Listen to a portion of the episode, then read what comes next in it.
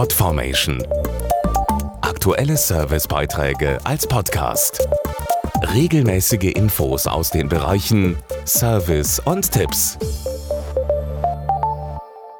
Am 19. November ist Volkstrauertag. In ganz Deutschland hängen deshalb bei den öffentlichen Gebäuden die Fahnen auf Halbmast.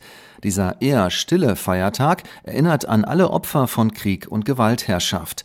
Leider ist dieses Thema immer noch sehr aktuell, wie sich in vielen Regionen der Welt zeigt. Und vielleicht ist dieser Tag deshalb auch wichtiger denn je, weil er sich auch für die Menschenrechte einsetzt. Der Volkstrauertag steht mit vielen Veranstaltungen für Versöhnung, Verständigung und Frieden.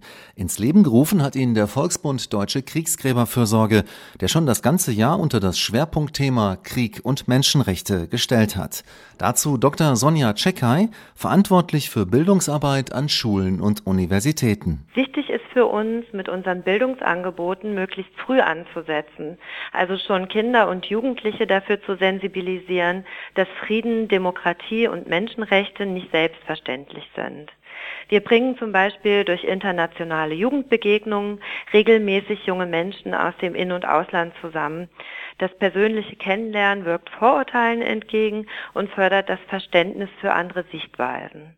Außerdem stellt der Volksbund zum Thema Krieg und Menschenrechte ein kostenloses Bildungspaket zur Verfügung. Das Bildungspaket besteht aus einer pädagogischen Handreichung, einer Posterausstellung und pädagogischen Modulen. Die werden von unseren Bildungsreferentinnen und Referenten an den Schulen angeboten.